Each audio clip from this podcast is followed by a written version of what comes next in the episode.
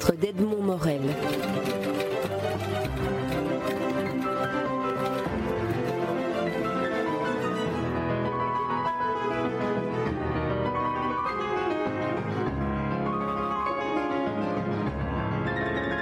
Blanche de Richemont, vous publiez aux éditions Plomb un roman intitulé Harmonie. Euh, on sait que vous êtes philosophe euh, de, formation, vous êtes euh, aussi une praticienne de la philosophie.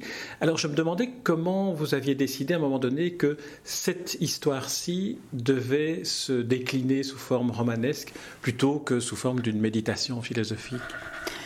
Parce qu'en réalité, euh, je pense que c'est plus fort pour moi et pour le lecteur d'incarner euh, une histoire que de la mettre comme une sorte de réflexion juste mentale et que c'est une quête, la quête d'harmonie, la quête de mon personnage Lilia Voltes, c'est une quête euh, qui se vit avec euh, les larmes, le sang, la sueur, la chair, la sensualité. Et je pense que c'est important de, voilà, de montrer tout ça, de raconter tout ça.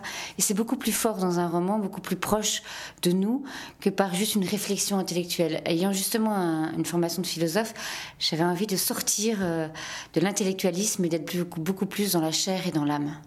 C'est ça alors la différence pour vous entre la philosophie qui est plus euh, de l'ordre de l'intellect et le romanesque qui est plus du, du, vécu, du charnel? C'est exactement ça. Moi j'avais envie de donner une sensibilité, de montrer la fragilité d'une personne qui d'un coup part sur les routes pour chercher euh, et sa force d'avoir quelque chose à, charger, à chercher.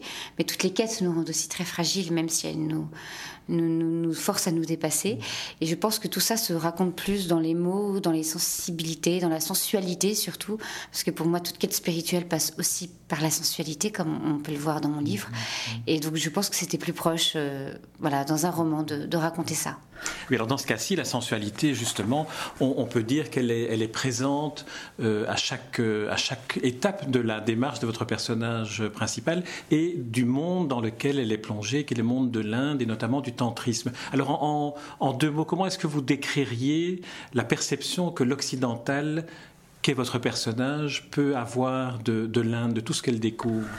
Alors d'abord, il peut y avoir une sorte de rejet c'est très violent l'Inde. Il y a beaucoup, pas seulement par rapport à la pauvreté. Donc euh, mon personnage Lilia va d'abord euh, à Benares, donc pas seulement par rapport à la pauvreté énorme qu'on peut voir, mais surtout par cette espèce d'ardeur. Benares étant une très grande ville sainte en Inde. Il y a une ardeur omniprésente là-bas et c'est très très violent sur un plan énergétique. Très étonnant de voir ces sadhus méditer du matin au soir, de voir ces gens, de voir l'espèce de, rudesse de, vie presque animale, charnelle et à la fois éminemment spirituelle. Enfin, on est complètement retourné dans nos repères absolument dérangé et absolument fasciné aussi. Et je pense que toute quête euh, passe par là, par ce premier rejet, cette, première souffrance de découvrir un monde qui nous dépasse et qui nous échappe totalement, et après la fascination de rentrer profondément dans ce monde. Alors Lilia, elle est absolument fascinée. Euh, d'abord, euh, séduite, un petit peu en rejet, un petit peu étonnée. On voit des corps brûlés quand même sur les gâtes du matin au soir. Alors, comment vivre cette vie avec la mort? Et ensuite, euh, comme la majorité des Occidentaux, elle se fait complètement avoir. Parce qu'on est tellement fasciné qu'on est prêt à tomber euh, dans les mains du premier gourou venu. Euh, parce que ça y est, on est dans le pays des gourous, le pays des, yogis. Alors évidemment, le premier homme avec beaucoup de charisme. Alors les hommes, ils ont une maîtrise d'eux-mêmes que nous, on n'a pas, une maîtrise de leur corps, de leur énergie que nous, on n'a pas. Du coup, ils vous manipulent des personnes en errance et en quête et un peu perdues, comme tout le monde l'est quand il arrive en Inde, en un tour de main. Et ce sera un peu son cas à Lilia aussi.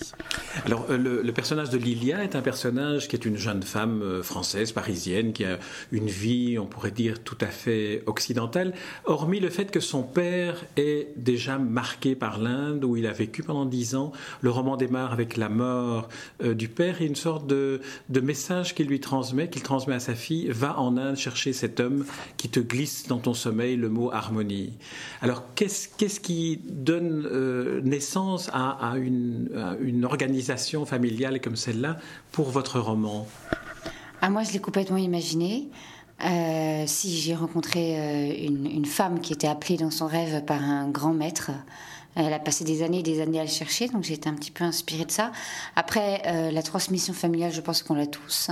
Je pense que quand un homme, une femme ont des enfants et qu'ils ont une quête intérieure très forte, qu'ils n'imposent pas, qu'ils ne, qu'ils n'enferment pas dans un dogme, mais qu'ils ressentent dans toutes les fibres de leur être, il y a forcément une transmission qui se passe.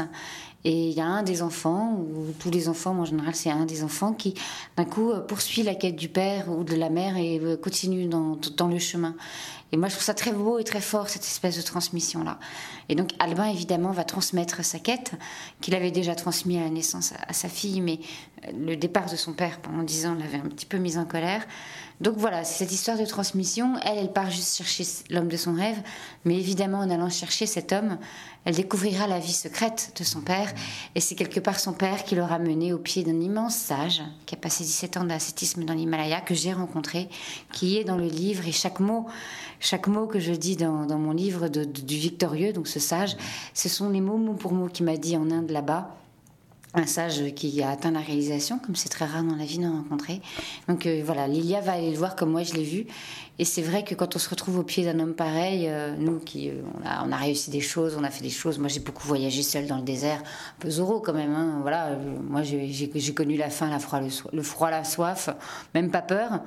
On se retrouve sous un tel regard et on n'est plus qu'un enfant abandonné devant un regard sublime qui vous transporte.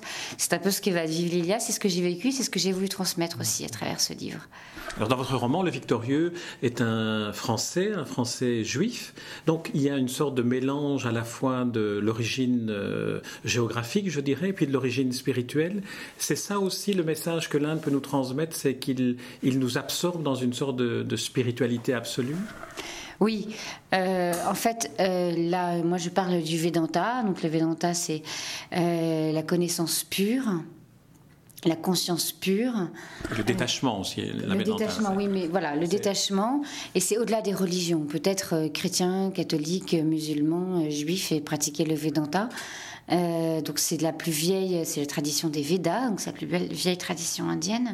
et donc j'ai voulu raconter à travers donc ce sage, le victorieux qui était là, et après, mon personnage ira à Jérusalem. J'ai voulu raconter à quel point la vraie mystique, la vraie spiritualité est au-delà des religions, est au-delà des dogmes.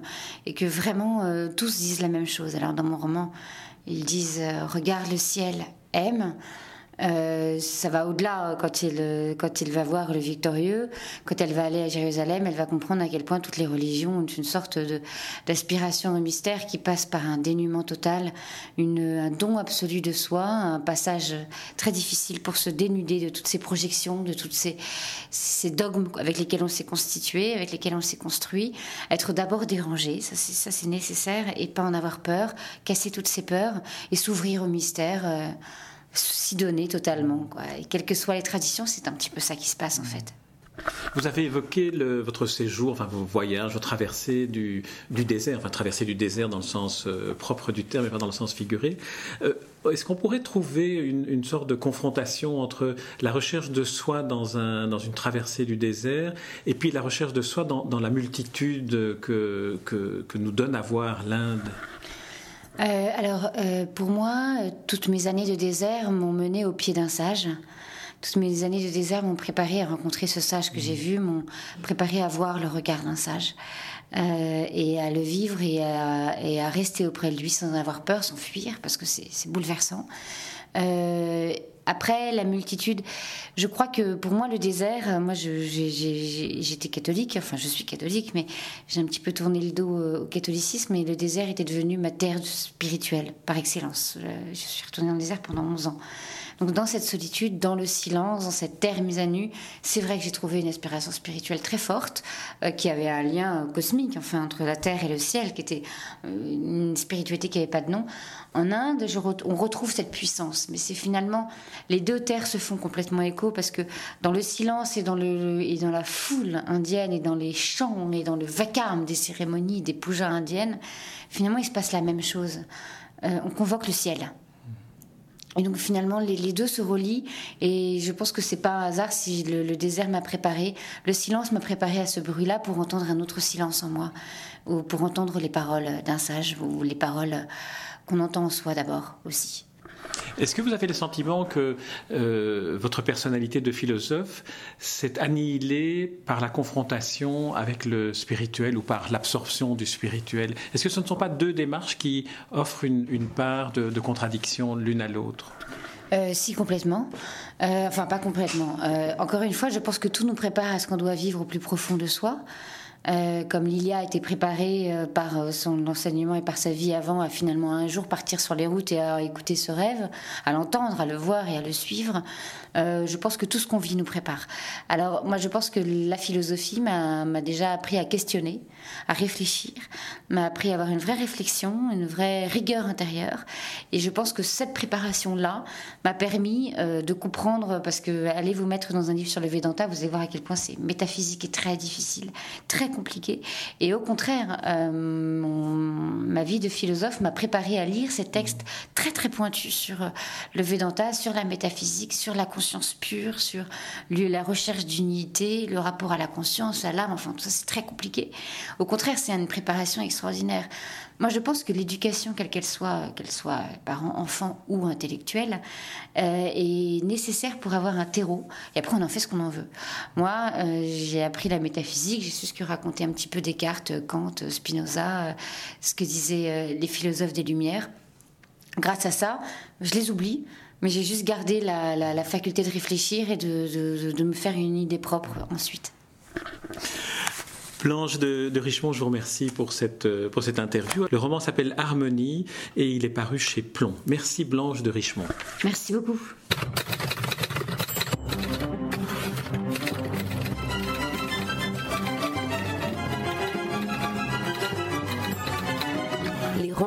d'Edmond Morel.